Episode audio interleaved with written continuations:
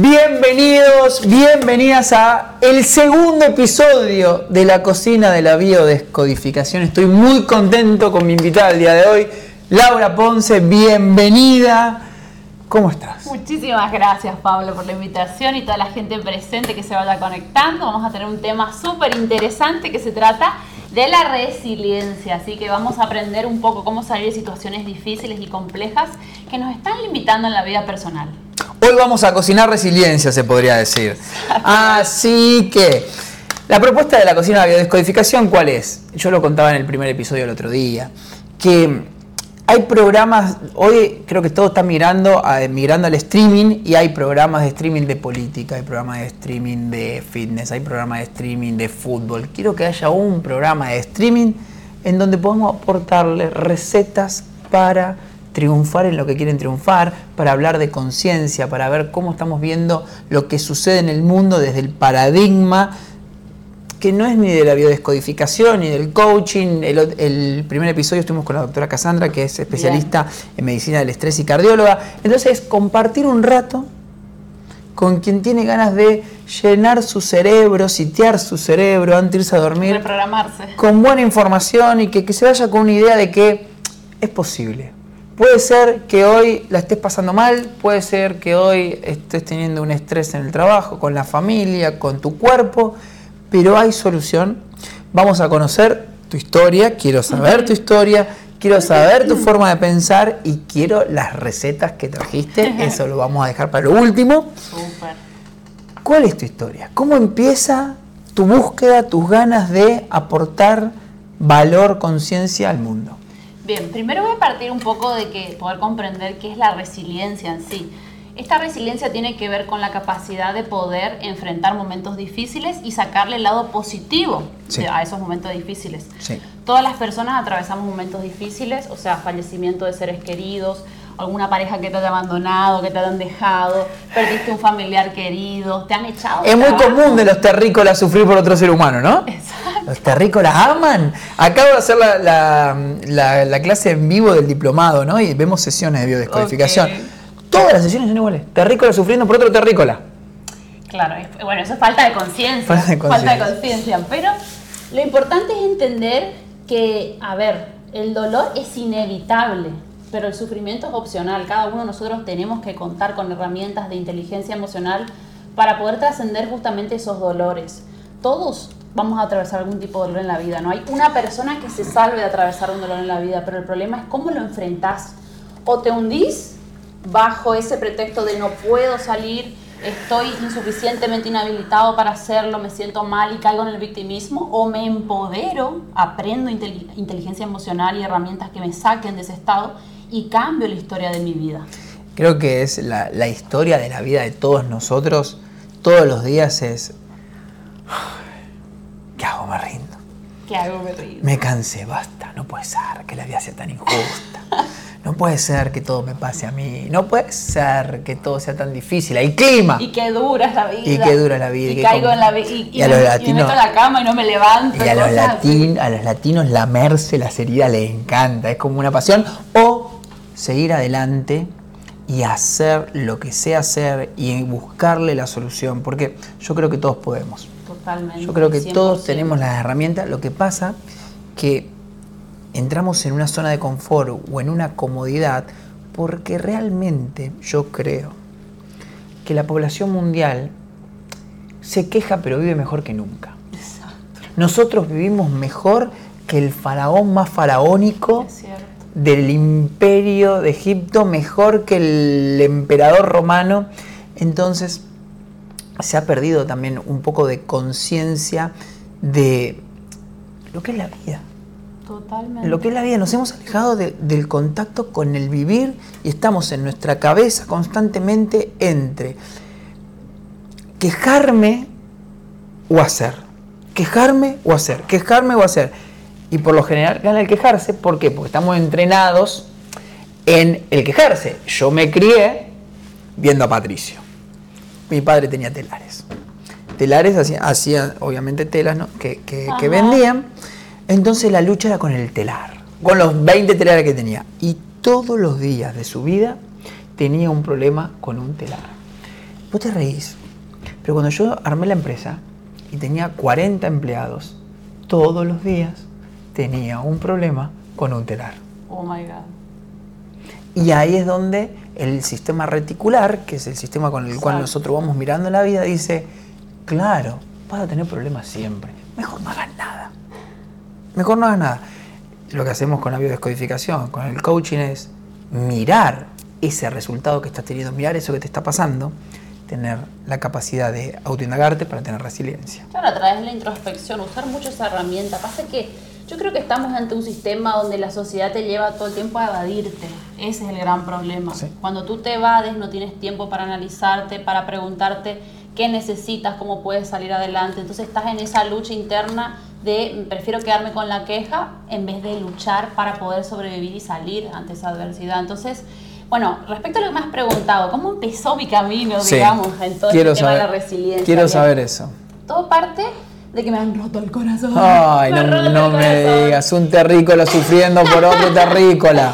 hace 10 años atrás, hace 10 años atrás ha sido esto, eh, he tenido una relación muy tóxica, no voy a decir que fui una santa, también he sido una persona tóxica, o mejor dicho, con acciones tóxicas. Las personas no es que son tóxicas, tienen acciones tóxicas que por supuesto esto, esto viene de la infancia, de no saber cómo relacionarme con el otro, de tener patrones inconscientes, de no saber cómo justamente mantener una relación de éxito, porque justamente si lo que has vivido es un ambiente tóxico, separación, infidelidad, traición, no esperes que tú seas una persona que vayas a ser la mejor pareja del mundo. Exacto. Entonces todo eso llega después de un proceso de indagación.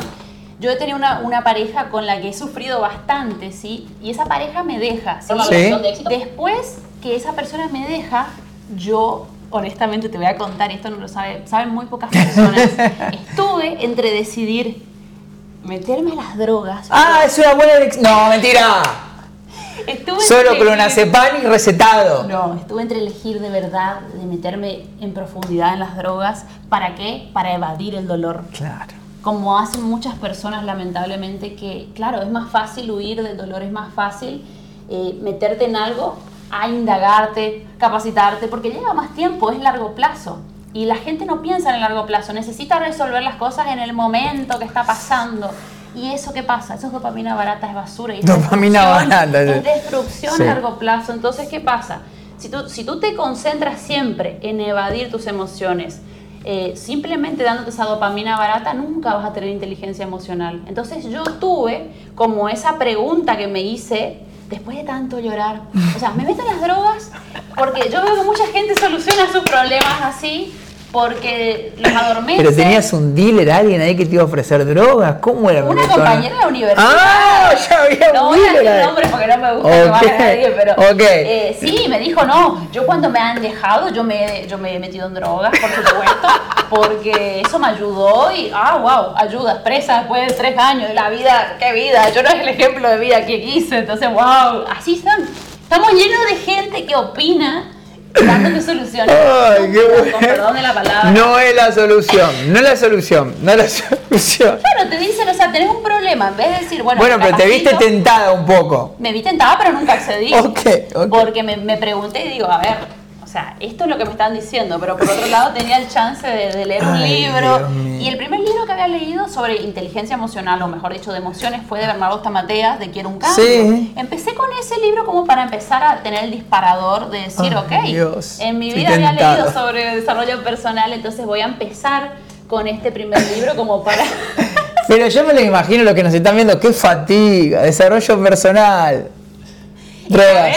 desarrollo personal. Ahora es nuevo esto. Vamos con las drogas.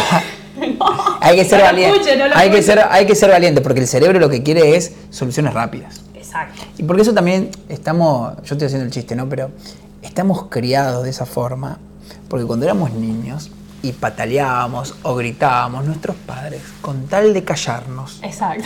Y, y hoy en día, yo también lo hago como padre, le meto la tablet. Claro, claro, claro. Que es una droga. Dopamina barata. Dopamina barata. Entonces es meterle la tablet un rato para que calme, y después charlarle y explicarle y charlarle y explicarle y charlarle, pero a nosotros nadie nos charló y nos explicó. Así que ahí se te prendió una lamparita que te dijo, vamos por el camino de Bernardo. Es que literalmente fue así. Yo no te, no te voy a negar, yo he llorado tanto hasta que me desmayé. Wow. O sea, ese nivel de decir, tocar el dolor tan profundo que la vida también a través de los sacudones te está enseñando. O sea, tenés un camino, o, o te terminas de destruir o te construís. Y yo elegí construirme, o sea, dije, es la última vez que lloro, es la última vez que dejo de, regalar mi tiempo, de entregarme a alguien que ya no se lo merece, que no está para mí. ¿Qué hizo? ¿Cómo que hizo? ¿Qué hizo ese que tanto te hizo sufrir? Ahora contá, ya no contaste lo las drogas, nos puedes contar todo acá en la cocina de la biodescodificación. a ver, siempre que alguien tenga el control, te tiene. Siempre que alguien te haga enojar, te tiene. Lo mismo pasa con, con las relaciones. Alguien que siempre puede acceder a tu disponibilidad. Es como, las relaciones son como, no sé, te doy una credencial de hacer lo que quiera con, mi vida, con mi autoestima, hacer lo que quieras con, con mi, tiempo, con, mi energía, quereme. Y siempre la gente, sobre todo pasa mucho, tanto hombres como mujeres, pero las mujeres no son santas, ojo, eh, no, no, no, no voy a estar diciendo que son santas porque el daño hace tanto el hombre como la mujer, ¿no? Pero siempre pasa que eh, una forma de poder mostrar control es voy buscando a esa persona con la que tenía una relación o ex relación y veo si puedo acceder a ella y esa es una forma de saber si todavía te tiene esa persona. Sí. Entonces, te va tanteando a ver si puede acceder a ti, a tu tiempo, a tu cuerpo, a tu privacidad. Entonces, ahí es donde tú te tienes que decir, no, no, hasta acá llegaste. Claro, pero ahí hay un gran problema psicológico que el problema en realidad estuvo cuando empezó la relación. Claro. Uno piensa que el problema está cuando termina la relación, pero cuando empezaste la relación, la empezaste desde la necesidad. Exacto, de la carencia totalmente. Entonces, cuando empiezo una relación desde la necesidad, me tengo que sacrificar para que ella, que sí es valiosa, no se dé cuenta que yo no soy valioso. Exacto. Por lo tanto, voy a hacer esfuerzo, sacrificio, me voy a postergar y voy a hacer todo lo posible para que me quiera. Exacto. Pero después de un tiempo que me sacrifiqué, que hice todo lo posible, dejé de ir a jugar a la pelota con mis amigos, dejé de ir a karate, dejé de leer, dejé de hacer esto, el ego dice, escucha, no te está devolviendo lo que vos estabas esperando, que es reconocimiento, amor, aceptación, valor. Es verdad, dice, es verdad, me están cagando en este trato. Entonces el ego dice, tengo una solución. ¿Y qué le decís vos a tu ego? Dame drogas, no. no, por favor. le, decís, a tu ego, ya sé, vamos a vengarnos. ¿Y cómo nos vengamos? Sufriendo. Porque cada vez que estamos sufriendo por otro ser humano es nuestro deseo inconsciente de joder a ese ser humano y demostrarle, mirá. Exacto. Lo que me es increíble, pero eh, no lo había pensado así, pero es cierto. Es así. Y la próxima relación mamita querida, porque el ego va a estar esperando al próximo o a la próxima para vengarse del anterior. Siempre y cuando no te Siempre y cuando sigas por el camino de la droga y no por el camino de la conciencia. Exacto, exacto. Y hoy en día, cuando vos pensás en esa Laura que fuiste, ¿qué crees que estaba activo que te llevó a eso? ¿Qué programa, qué creencia tenías activa que desactivaste? Separación de mis padres, por supuesto, como que yo sentía que ese amor no estaba cubierto y lo buscaba. De hecho, esa persona tenía 10 años más que yo. ¿sí? Entonces como que ya empezamos mal de ahí. Si estoy buscando para una pareja, algo no está bien en mí, por supuesto, y eso lo aprendes después que lo estudias, que trascendes, que conoces tus heridas, tu infancia, y empezás a vincularte, como bien decís, no desde la necesidad de la carencia, sino desde la conciencia. Son dos tipos de vínculos. Si me vinculo desde la carencia, voy a obtener más de lo mismo, carencia, y después en el largo plazo esa relación se termina. Ahora, si es desde la conciencia, es de tu elección, es decir, ya no te elijo por mis heridas ni por mi dolor, te elijo porque quiero estar contigo, y son dos cosas muy diferentes. Yo decía en el diplomado que debería haber una ley, una ley terrícola, que no puedes entrar a una relación si no pasaste el test de cómo salir de una relación. Exactamente, está buena esa idea. No vale, no vale, no es computable, no es designable. La persona no puede ponerse en pareja si primero no fue al centro de convenciones de cómo salir de una relación y pasó el nivel 10. Te juro, sí. Si no pasaste el nivel 10, volvé a hacer el test. Una vez que estemos de acuerdo 10 personas que vos sabés salir de una relación y no la vas a estirar para vengarte, para castigarte, para sufrir, para sacrificarte o para que te devuelva lo que diste, no puede entrar en una relación. Totalmente. Y tendrían que, tendríamos que ir con unos brazaletes verde-rojo, ¿viste? Más o menos. El que tiene brazalete verde, a ese miralo, a esa mirala. Si tiene rojo, se mira y no se toca. Ojalá fuera tan fácil. Imagínate. Sería un mundo perfecto. Imagínate. Pero no, yo creo que estamos ante un mundo donde eh, personas adultas andan con esas heridas infantiles. Todas las personas. Inclusive nosotros, o sea, que nosotros todo el tiempo, o sea, todas las personas le enseñamos, pero también las tenemos. La diferencia, que todos tenemos las heridas, de las personas que nos dedicamos a esto y que nos entrenamos, el tiempo de error es menor. Totalmente. No se, no se prolonga el error, porque vamos a caer en un programa y nos vamos a meter con una persona. Hola, ¿cómo le va? Soy el ejemplo número uno. El tema es que vas a saber salir más rápido. Totalmente. Y no te quedas un año, tres años, cinco años, diez años hasta que te haces un cáncer. No, y no solo eso. Hay gente que no deja a su familia por que tienen hijos y te dicen no puedo soltar a la familia a los hijos y son recontra infelices y después llegan a los 40, 50 y dicen ¿por qué no me separé antes? Eso es conciencia, señores. Todo lo que te lleve a pegarte tiene un costo. O sea, te, te, quedaste por dinero por alguien que te ayudaba. Adelante esa persona te deja por otra persona, porque también tú has tenido el interés en esa persona. Si te has quedado para preservar tu familia, tu familia va a repetir lo mismo y viceversa. La idea es que te des cuenta de qué heridas emocionales estás repitiendo, primero a nivel interior, a nivel inconsciente, como para decir, ok, estas son mis heridas perfectas. Si papá me abandonó, ¿yo por qué elijo hombres que me abandonan? Y de empezar así como a indagarte. A sí, o la loca idea de no me separo por mis hijos. No. Claro, eso es lo que acaba de decir. Totalmente. Hacete cargo, no te separas por vos. Y además después está el miedo de que ah, mis hijos no me van a creer si sigo siendo la que soy. Obvio que no. Obvio. Y se habla mucho, viste, de la, de la brecha transgeneracional o de la brecha entre hijos y padres. Antes, cuando mi abuelo tuvo a mi padre, lo más probable es que durante 30, 40 años, mi abuelo fue lo más interesante que tenía mi padre para ver. Pero señoras, señores, desde que se inventó YouTube, ustedes compiten, todos los, padres, ¿eh? compiten todos los días contra dos grandes monstruos que no tienen posibilidad de ganar, salvo que se conviertan en Buda. ¿Cuáles son los dos monstruos con los que compiten todos los padres?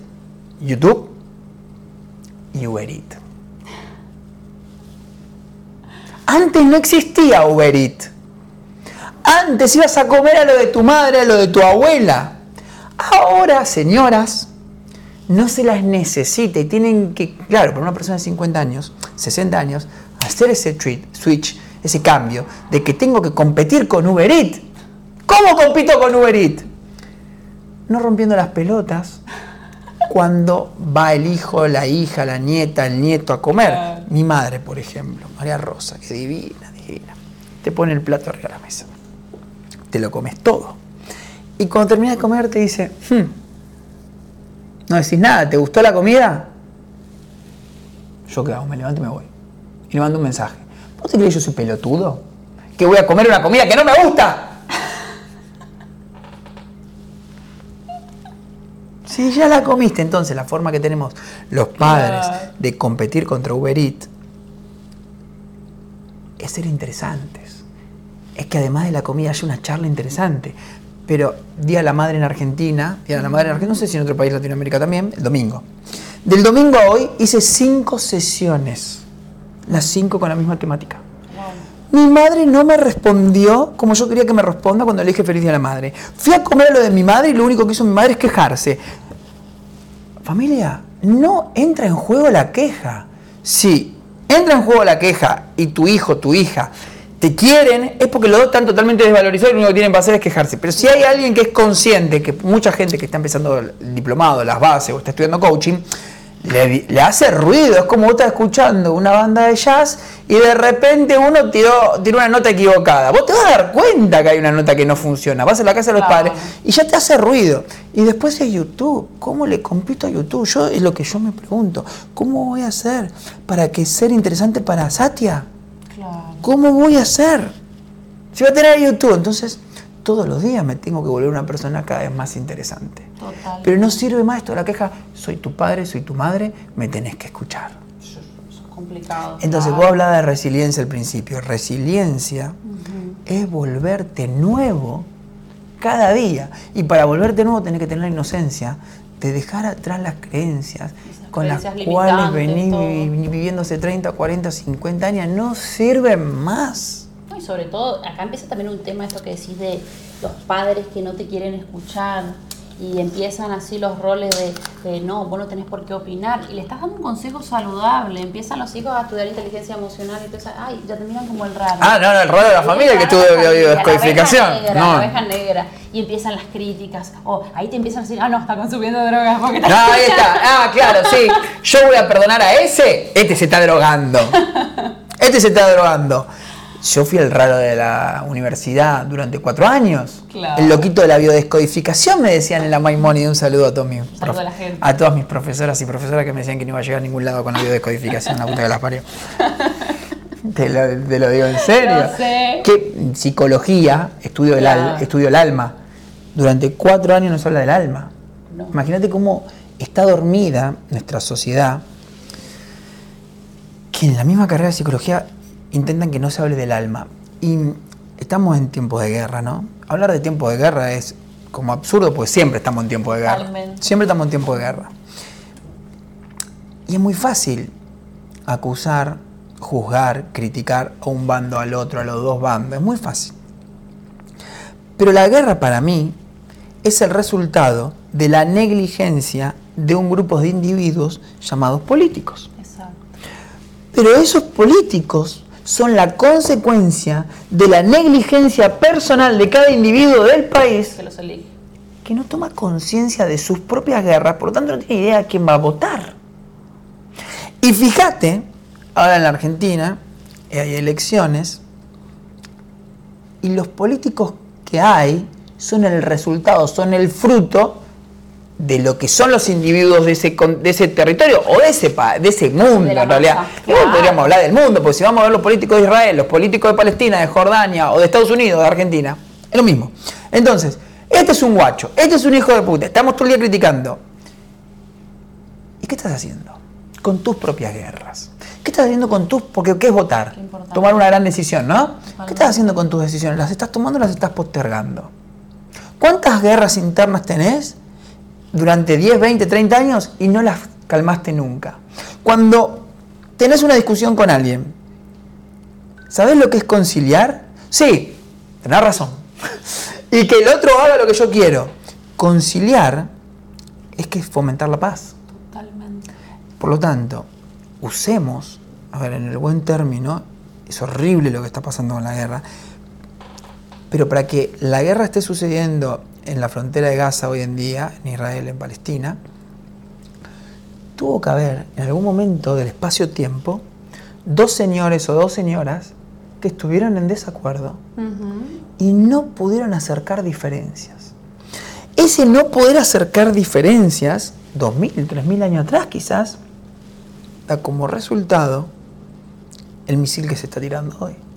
Por lo tanto, vos que estás ahí escuchándonos, hoy tenés la posibilidad de frenar una guerra que va a suceder dentro de 20, 30 o 100 años. Tenemos la oportunidad de cerrar la brecha interna para poder empezar a cerrar la brecha con los demás. Y para empezar a hacer cambios es necesario que empieces primero por responsabilizarte de tus acciones, de tus decisiones, de poder ser un mejor papá, una mejor mamá, un mejor individuo. El mundo necesita gente despierta que cambie ya el caos que existe actualmente. Pero es muy fácil seguir echándole la culpa y yo creo que esa forma de desresponsabilizarte es una forma también de evadirte y de no ir hacia adentro, esa introspección que cada uno necesita para poder sanar, para poder cuestionarse, para poder hacer cambios y elevar la conciencia finalmente, que es lo que la sociedad necesita. Y decantamos en el, yo creo que el tema de la actualidad, y más desde que, desde que estoy aquí en Miami, que hablo con una persona, con otra persona, que voy a grupos de Venezuela, Colombia, me junté con gente de Chile, me junté con americanos. Baja autoestima por donde mires. Totalmente. Por donde mires. Vos decís, no, ¿cómo? La baja autoestima está allá en Latinoamérica. Totalmente. Es la ciudad de la baja autoestima, es la ciudad que aparenta ser magnánima en redes sociales, pero después en el, en el núcleo, ¿sabes dónde te das? Yo, ¿Sabes dónde mido la autoestima de cada lugar? En el ascensor. El ascensor. Los ascensores para mí son el termómetro de la autoestima que a veces no representa una cultura, pues si estás en el ascensor de un Hyatt en Barcelona, no, pero el, ascensor del building donde vive gente que vive en esa ciudad sí es un buen termómetro. Acá, por ejemplo, que es, es un, son departamentos donde vive gente que vive acá, es un termómetro hermoso ¿Y cómo me doy cuenta? Autoestima elevada, media, baja. Sonrisas determina autoestima elevada. Mirar al piso, autoestima baja. Saludar con modismos, autoestima media baja. Saludar personalizado, como el mensaje personalizado, autoestima elevada del lugar.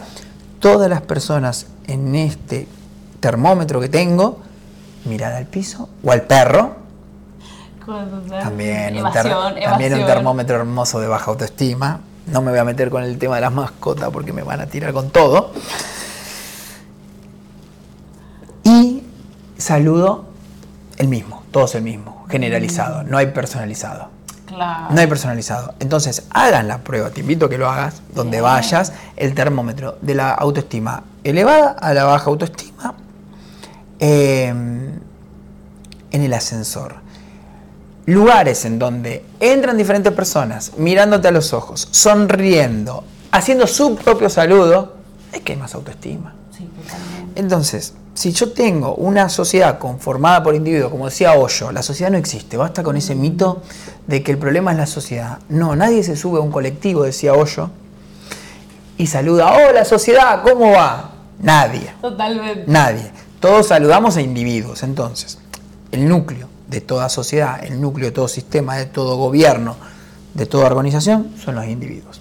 Si los individuos tienen baja autoestima, se van a lo que llamaba, Freud llamaba, la, no, me acuerdo el término específico, pero yo le voy a decir la locura de la masa, ¿no? Mm. Que cuando un individuo está dentro de una masa de personas, se desinhibe a hacer lo que no haría individualmente. Pero ya me voy a acordar cómo se dice, algunos se acuerdan, escríbamelo. Eh, pero, individuos con baja autoestima que se agrupen en una masa para expresar su autoestima, ¿qué es lo que va a aparecer? Agresión, violencia, maltrato, descalificación, competitividad extrema, porque además en este país le han contado el cuento del sueño americano, las personas dejan sus tierras, sus familias, sus comidas, sus bebidas, sus salidas, sus formas para venir por el sueño americano. Y se dan cuenta que el sueño americano no es más que entrar en la burbuja del individualismo masivo que interrumpe la conexión de los lazos y note como yo ponía en la, en la landing de, nuestro próximo curso que se que llama Conquista tu autoestima y se pierden los momentos mágicos. ¿A qué llamo yo momentos mágicos? Al momento en donde me olvido de mí mismo y estoy riéndome y compartiendo una comida, una bebida con otro ser humano. Porque al fin y al cabo, si nosotros tuviésemos que dar la receta para tener una vida feliz, siempre entre los tres, cinco puntos importantes es los vínculos humanos. Totalmente, eso es clave para la salud. Los vínculos humanos. Entonces, veo que acá en Miami es fundamental que las personas vuelvan a conquistar su autoestima. ¿Por qué?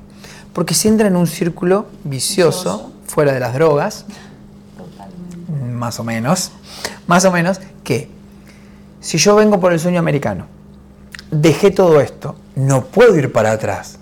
Tengo que ir por el sueño americano, pero si voy, me voy enajenando, me voy ensimismando, cada vez más, y se produce lo que Nietzsche llamaba nihilismo. Nada tiene sentido. Y si nada tiene sentido, mi autoestima está baja. Entonces, si yo te veo a vos, te voy a ir a saludar y voy a intentar relacionarme con vos porque vos voy a pensar que vos capaz querés ser mi amiga. No, claro. Entonces cada vez el aislamiento es mayor. Mucho más grande. No hay predisposición. No hay predisposición. Bueno, vos, contame vos que llevas, ¿cuántos años llevas acá? Eh, dos años. Dos años. Hay un montón de personas ahí que están con la loca idea de que si voy a Miami voy a ser feliz, o si me voy a Estados Unidos voy a ser feliz. Sí, o voy a ser rico. ¿Qué en, esto de la autoestima y la baja autoestima y la, imposibilidad o la falta de vínculo, qué fuiste notando? Mira, primero, eh, voy a ser 100% honesta. Eh, la parte de la familia fue muy duro, eso, eso es como clave, sobre todo en las fechas cumpleaños, año nuevo, navidad, es como que sí o sí necesitas ese lazo afectivo, más allá de las relaciones que puedas construir acá tengas pareja o tengas nuevos amigos. Siempre hay, hay, un espacio que ya se creó. No es que podemos decir, vamos a vivir a otro país y podemos ignorar la vida que teníamos. Hemos hecho vínculos y hemos hecho vida en otro país. Entonces no es tirar por la basura todo lo que ya hice. Entonces, este, este, este país maravilloso, que no me arrepiento por cierto de estar acá, mm, me retó también de nivel, a nivel personal, como decir, ¿qué hago ahora que siento que he perdido, porque esa fue la interpretación que yo le estaba dando a mi cabeza, o sea, he perdido a mi familia, no, gracias a Dios están todos bien, los mando un beso orándote, pero decir, ahora que no los tengo, ¿cómo encuentro ese amor, esa contención? Y todos buscamos. Ese lugar de pertenencia. Exacto, esa, esa, esa ¿cómo se dice? Esa, esa tribu, por así decirlo, que conformamos ¿no? con las personas que amamos. Y, y, realmente me ha retado un montón, sobre todo como te digo, en estas épocas festivas, y decir, ¿Cómo me encuentro conmigo para poder sentir afecto? ¿Sí? Porque no puedes pretender que todo el tiempo las otras personas te lo den, ¿sí? Sino que tiene que venir de tu interior primero. Si yo no estoy bien conmigo, es imposible que pueda estar bien con los demás. Porque yo puedo venir contigo y, te, empiezo a usar tu tiempo y a abusarme de tu tiempo para olvidarme de mí.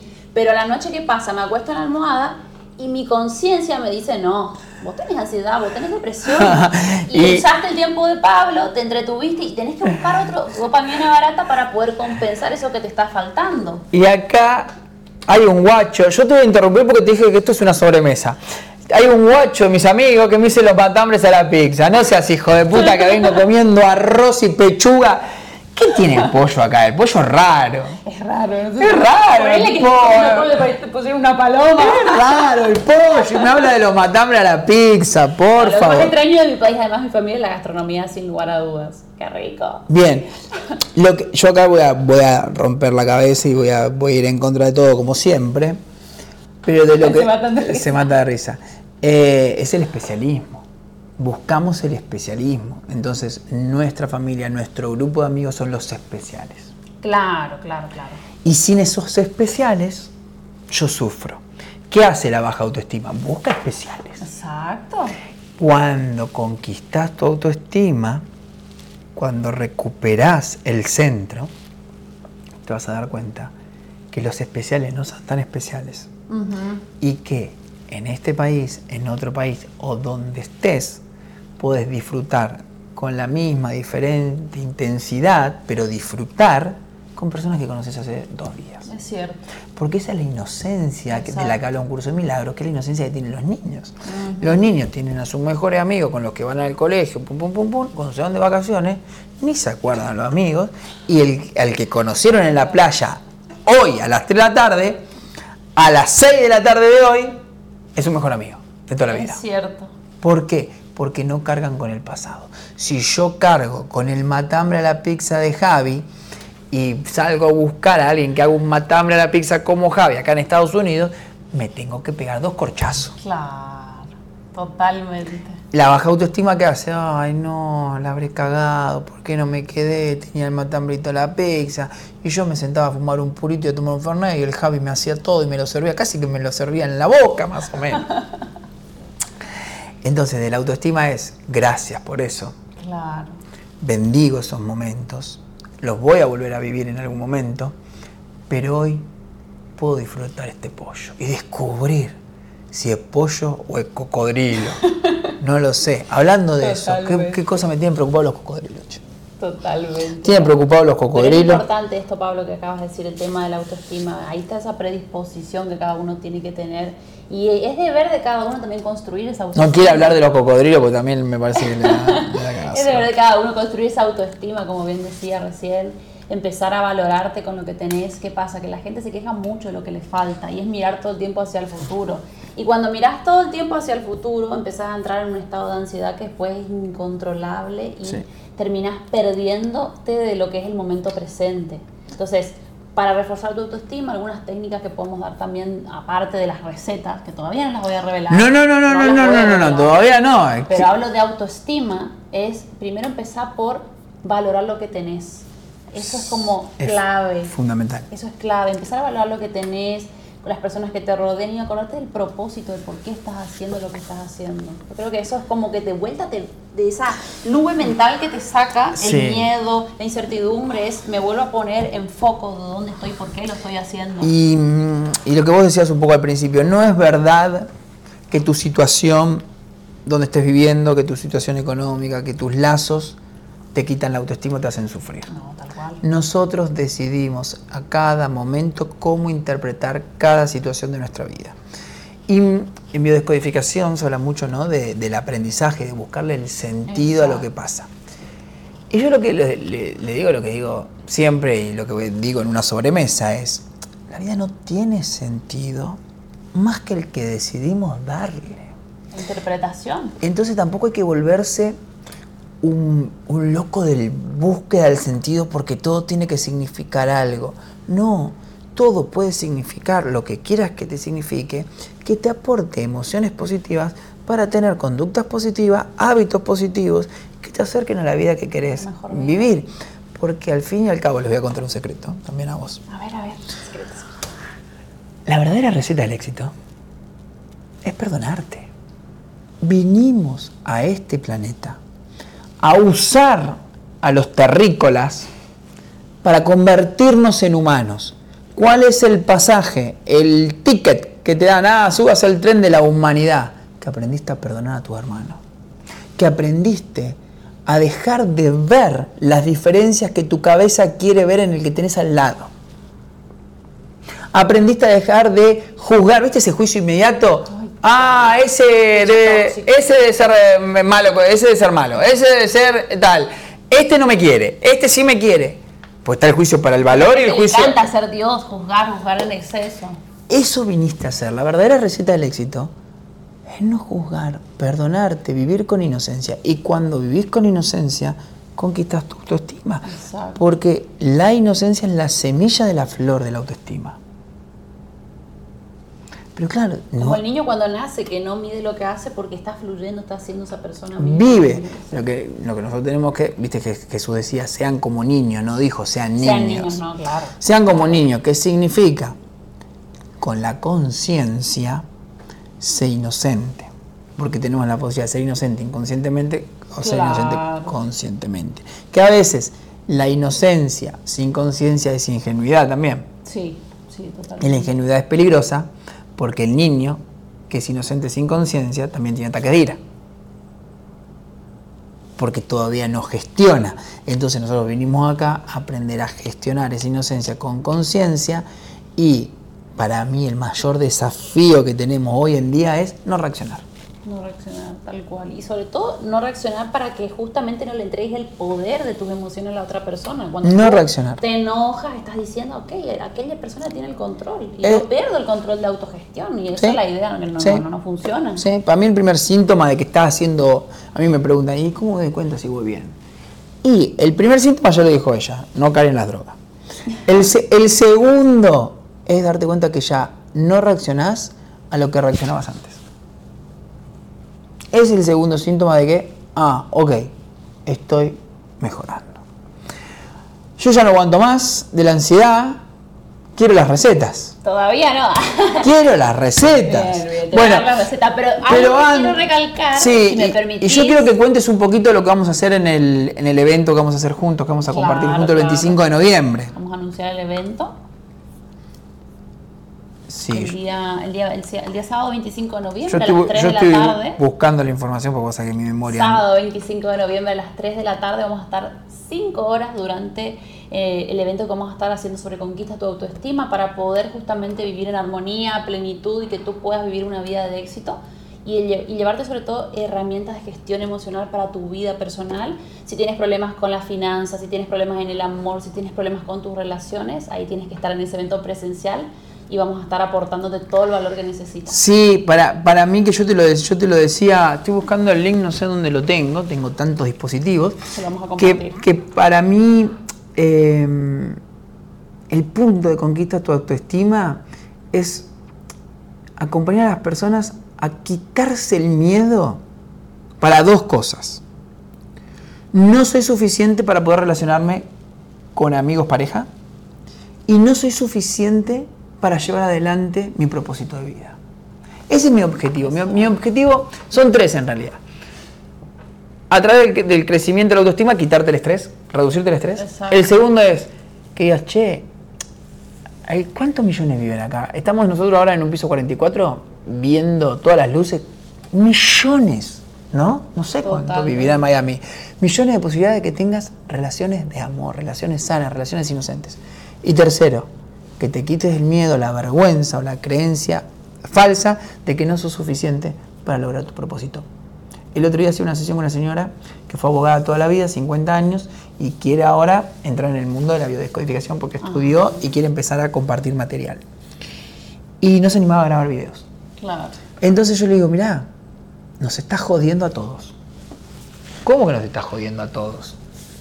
Claro, que vos no grabes un video, me estás quitando la posibilidad de que yo viéndote entienda algo que no estoy entendiendo de mi vida. Y me vaya a dormir más tranquilo. Le cambié la perspectiva. Wow. Se, puso a grabar, se puso a grabar videos. Y, y le, y le digo, es una obligación Es una obligación. que hagas tu propósito, porque si no estás jodiendo al mundo. Totalmente. Esa es, eso es lo que se van a llevar tangible, tangible, la sensación de que el estrés baja, la actitud para ya en el mismo curso conectar con gente que está en el mismo paradigma y un plan exacto de cómo vas a gestionar tus pensamientos, tus emociones y las actividades que vas a hacer para empezar a desarrollar tu propósito de vida. Totalmente. Eso es lo que yo les prometo que les voy a dar el 25. ¿Qué le vas a prometer vos? ¿Qué le voy a prometer? Pero que les cumplas, ¿eh? Que se dejen de hacer las víctimas. Y se los digo con todo el amor del mundo. Que se dejen de hacer las víctimas. Basta de echarle la culpa al otro. Es deber de responsabilizarse, así como en su momento. Yo agarré ese librito y dije, Acá, en vez de entrar en vez de la a droga, evadir- voy a buscar el link, ¿eh? Estoy buscando el link. en vez de entrar a evadir, empezar a responsabilizarme de mis emociones, empezar a trabajar en mi interior, empezar a escucharme. Hay gente que tiene tanto miedo a escucharse, Pablo. Escucharse. Mira, ¿cómo es esto? Vamos a suponer, se está, está comprobado estadísticamente que cada tres minutos levantamos el teléfono celular. ¿Cada no tres podemos minutos? En silencio. No, antes, menos, tiempo. menos. Yo cada- yo estoy Pero menos. cuando te vas a hacer una tarea me refiero, porque se pierde Ah, el enfoque, se pierde el enfoque. Entonces estás con- ¡Ey! Yo por no levantar el teléfono te dejé esperando abajo, ¿eh? No te sirvió esa. Entonces, ¡Levanta el teléfono! es, no tengan miedo al silencio. En el No. silencio están las respuestas muchas veces. Pero ¿qué pasa? No te estás dando el espacio, no te estás dando el tiempo para estar en silencio.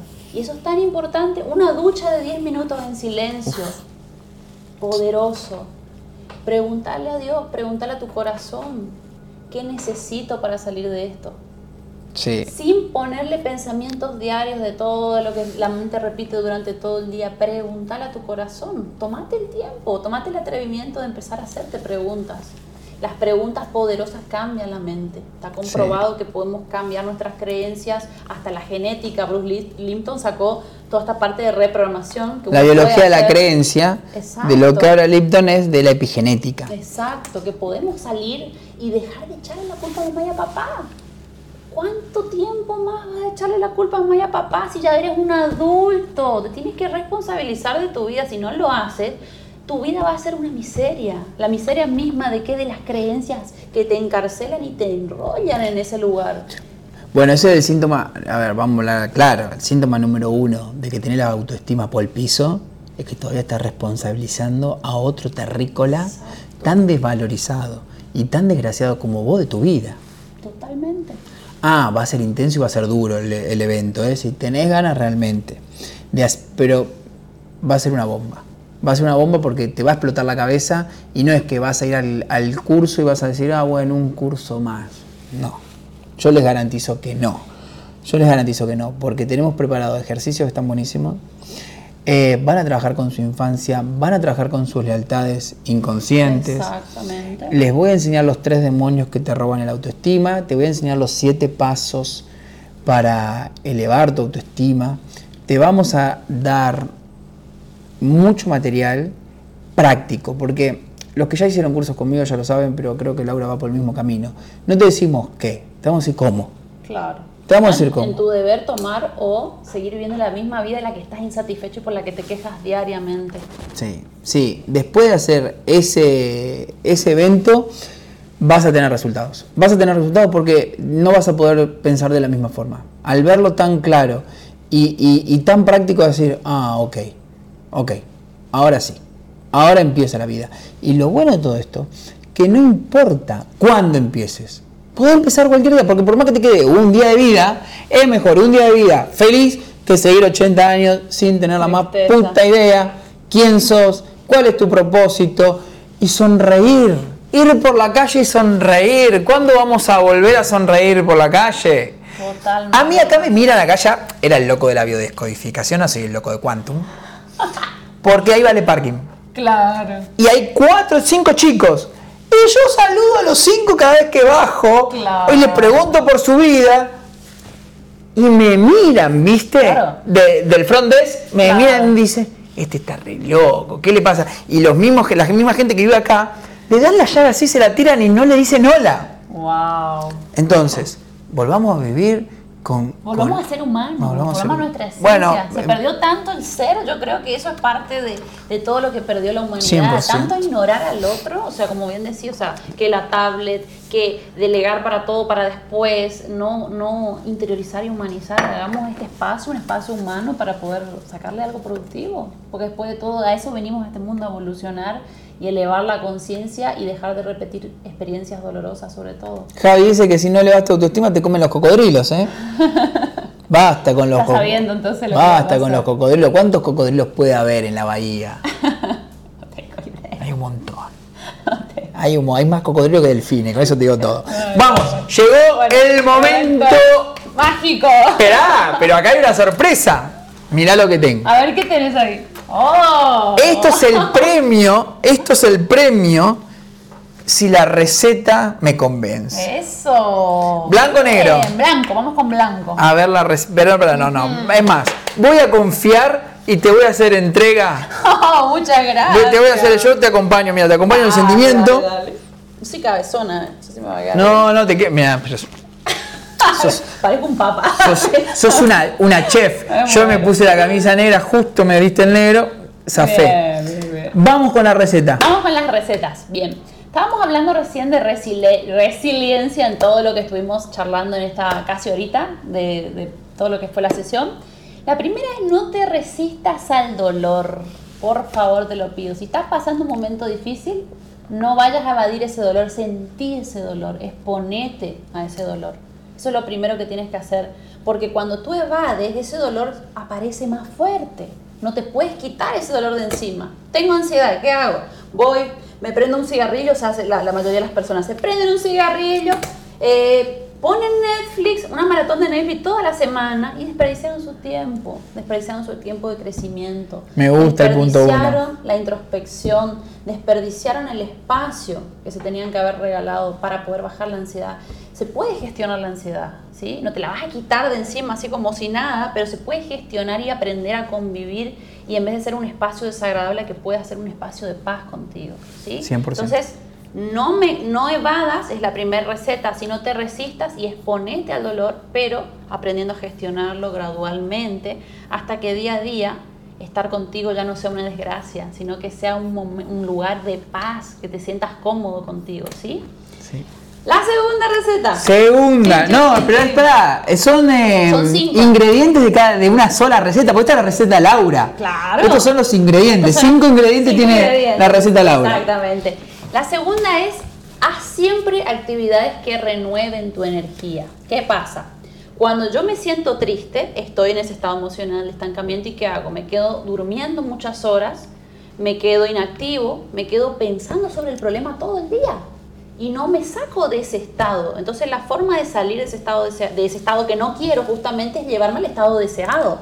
Si yo necesito un estado deseado de paz, de plenitud, viviendo la misma película todo el día, no me voy a sacar de ese estado. Exacto. Entonces, ¿qué necesito? Elegí cinco músicas que más te levanten tu autoestima. Elegí un documental que te aporte algo diferente para que tu mente haga el choque disruptivo de cambio de estado mental. Interrumpir el flujo, de alguna forma interrumpir el flujo. Exactamente, exactamente. Como sea, lo que te gusta, caminar, correr, saltar, cantar, tocar la guitarra. Hacer algo nuevo inclusive, como desafío. Comer picante, lo que, lo que quieras. Totalmente. La idea es que puedas hacer algo con tu vida, con tu tiempo y no malgastes con la misma película, con la misma historia una y otra vez. 100%. Vamos con la tercera. Me gustan los dos primeros elementos. Tercera. La tercera empieza algo más un poco más técnico que vienen las técnicas de respiración. Esta técnica de respiración, vamos a hacerla en vivo. Dale. ¿sí? La técnica de respiración enfocándote en el área central del pecho, del corazón, como si tu respiración entrara y saliera por tu corazón y puedes poner las manos, así como anclaje, encima de tu corazón, inhalando por 5 segundos, reteniendo por 5 y exhalando por 5. Vamos.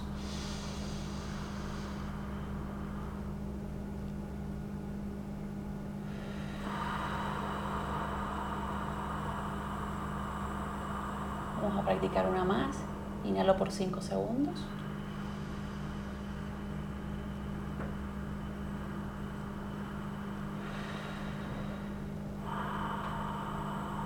Bien. La idea, dejando a Pablo que termine de venir. Soy un yogi, eh. tengo, tengo, una capacidad de concentración. Tengo la, la respiración entrenada hace 20 años, no, no, no reproduciendo? Sí, creo que sí. Estamos, no, porque estamos justo ahí. Nosotros estamos con delay. Estamos viendo el momento de la respiración. Vos seguís que estamos bien. Entonces, lo que decía es, la idea es que puedas bajar el cortisol. El cortisol es la hormona del estrés que se activa justamente por estar en estrés, en modo alerta todo el tiempo. La idea es que puedas bajar ese cortisol a través de la respiración consciente. Entonces, cuando tú respiras, lo que estás haciendo es oxigenando esos pulmones, oxigenando la mente, concentrándote en tu corazón, en el área del corazón, esa es la idea, que lo puedes hacer más o menos entre 5, 7, 10 minutos, tú vas administrando el tiempo, de a poco con la práctica se te va a hacer más fácil, ¿ok? La cuarta, el cuarto ingrediente que tiene que ver, agregarle además de esa respiración normal, una imagen, una fotografía mental, esto es PNL, del estado de logro, de algo que te motive, que te encante, algo que quieras lograr deseando ese estado de logro y lo vas a hacer, Pablo. Vas a imaginarte como ese coach millonario exitoso. No, estoy comiendo un mandame a la pizza con el Javi. con el Javi, ahí mandamos un abrazo. Sí, imagínate ese estado de logro con tu respiración consciente. ¿Sí? Inhalando, 5 segundos, reteniendo y exhalando y estás disfrutando de esa película, ese estado de logro ese estado deseado, donde todo es posible, donde todo es fácil, donde se logran y son tangibles las cosas. Ese estado te lleva a sentirte en una, una sensación de plenitud y esa película mental va a ser el anclaje para ayudarte a sentirte bien, para poder seguir con eso que tienes que hacer. ¿Sí? hermosa. La vi la película, la vi la Es hermosa. ¿Está Javi ahí? Sí, está ¿Qué es lo que vas a hacer? Me río porque Javi en mi película cocinó, me sirvió y estaba lavando los platos, ¿vos podés creer? Qué bueno que estuvo presente, eso es lo que importa. Pero la idea es utilizar la programación neurolingüística con esa imagen mental de lo que quiero lograr, utilizando esa respiración consciente, ¿sí? y siempre proyectándome con los ojos cerrados, visualizando ese estado de logro, ese estado deseado. ¿sí? Yo, yo, yo me imagino a mi familia abrazando a mi abuela, que es la persona que más amo, eh, a todos ellos, esa energía tan bonita, contagiarme de eso. Y ahí sigo, no me quedo repitiendo esa película negativa porque vuelvo a caer en ese estancamiento. Entonces, esa sería como una estrategia de salida, ¿ok? Y la última, que es hermosa, hermosa, hermosa, es... ¡Para! ¡Chan, tenemos 27 personas que nos están mirando. Sí. 15 me gusta. Para el último ingrediente quiero llegar a 25 me gusta. Por lo menos. Por lo menos, si están disfrutando hasta acá los ingredientes de la receta, les está aportando valor, es gratis. Es gratis. Like, like, like. Suscribirse, chicos. Y suscribirse al canal. Es gratis también suscribirse al canal. Vamos, vamos. Para el último ingrediente quiero llegar a 25, a 25 likes. Igual a veces pasa que le están dando like y está un poco lento, pero pará, que se mueva, vamos. Último ingrediente. Eh, a ver, yo estoy viendo acá es el más largo de todos. Por lo tanto, es el mejor. Siempre el más largo es el mejor. Podríamos decir que sí. yo no sé, no tengo mucha experiencia en eso. Mira, 16, vamos. 17. Eso. Vamos. Mínimo 25. Eh, 16 vago. Vamos. ¿Cómo pasó? ¿Qué ¿Alguien se arrepintió y sacó el like? No, dijo, ay Dios. ¿Quién se arrepintió y sacó el like? 18. ahí, subió, ahí subieron de vuelta. Ay, Dios mío. Bueno, lleguemos a los 20. Yo, eh, yo igual me causa gracia como hoy, dentro de un año, anotaste esto, 18 de octubre del año que viene vas a estar acá sentada. Sí. Y vamos a tener 27 mil personas mirando. Ah, bien. 27 mil personas mirando. Bien, me encanta. En un año, ¿eh? Lo voy a anotar. Anotalo, ¿eh? 27 mil personas mirando. Bien, último ingrediente. El último ingrediente es, vas a imaginarte, vamos a hacer un ejercicio de PNL, si querés lo podemos hacer en vivo. Siempre. Te vas a imaginar una situación que te produzca un desagrado que te haya pasado en tu vida, ¿sí? Pero no te vas a poner como protagonista, te vas a poner como espectador. Tú estás mirando esa película en una pantalla con los ojos cerrados y visualizando esa situación que no te gusta, que te desagrada. Pero como espectador y observador, no como protagonista. Entonces, desde atrás vas a observar esa imagen que te produce desagrado, pero automáticamente vas a, como espectador mismo, sugerirle a esa persona ¿Qué le conviene hacer en su vida ante esa situación? Pero desde la disociación, no desde el protagonismo, sino como espectador. ¿Qué es lo mejor que le podría pasar a esa persona para que salga adelante en su vida personal? Y hacer como un brainstorming. Esta situación pasó de esta forma, entonces lo que yo le sugiero a esa persona que tiene ese problema es esto, esto, esto, esto, esto, esto. ¿Sí? Si no te estaría pasando a ti, sería un amigo estaba atravesando esa situación que tú estabas pasando, ¿qué le dirías a ese amigo? Visualizándolo en esa pantalla. Ahí está la respuesta de Dios muchas veces, porque estás sacándote del problema y aportando como el exterior una solución. Eso te va a llevar muchas veces a notar cosas que te puedan servir de decir, ok, esta es la estrategia que debo seguir de acá en adelante al sacarme de ese problema. ¿Tuviste algunas respuestas? No las sí, querés, sí. Pero. ¡Salí de ahí! Totalmente. Entonces, me, posiciono como espectador en vez de protagonista para sacarme de ese estado problemático, justamente. Y eso te va a servir para poder aportarte justamente estrategias que necesites para resolver. ¿Qué te pareció? Me encantó, me encantó. No voy a decir que es la receta que más me gustó porque tengo a Cassandra quizá mirándome por ahí, pero pero estuvo muy bueno. Todos los ingredientes estuvieron muy buenos.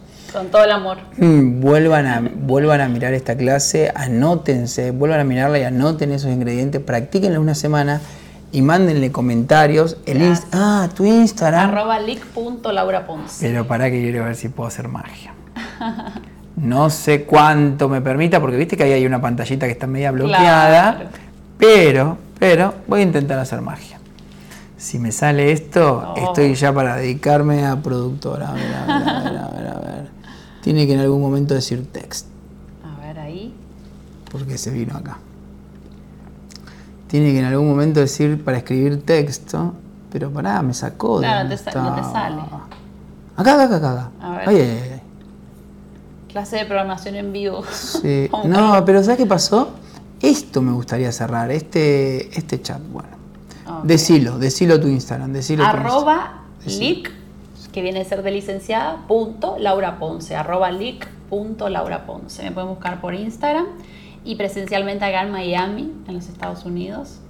Así que súper feliz. Yo estoy súper feliz de la invitación, Pablo, te quiero agradecer. Yo estoy feliz, la pasamos muy bien, se, pasó, se pasó volando. Muy rápido pasó la hora. Vamos a tener que organizar más adelante otro. Pero necesito un curso de cosas porque, mira, cuando quiero usar el programa para escribir, claro. se me va el chat. Bueno, vamos a poner las pilas para con eso. Próxima, voy, a, voy, a, hacer un cursito. Bueno, yo feliz, eh, me imagino que ustedes también.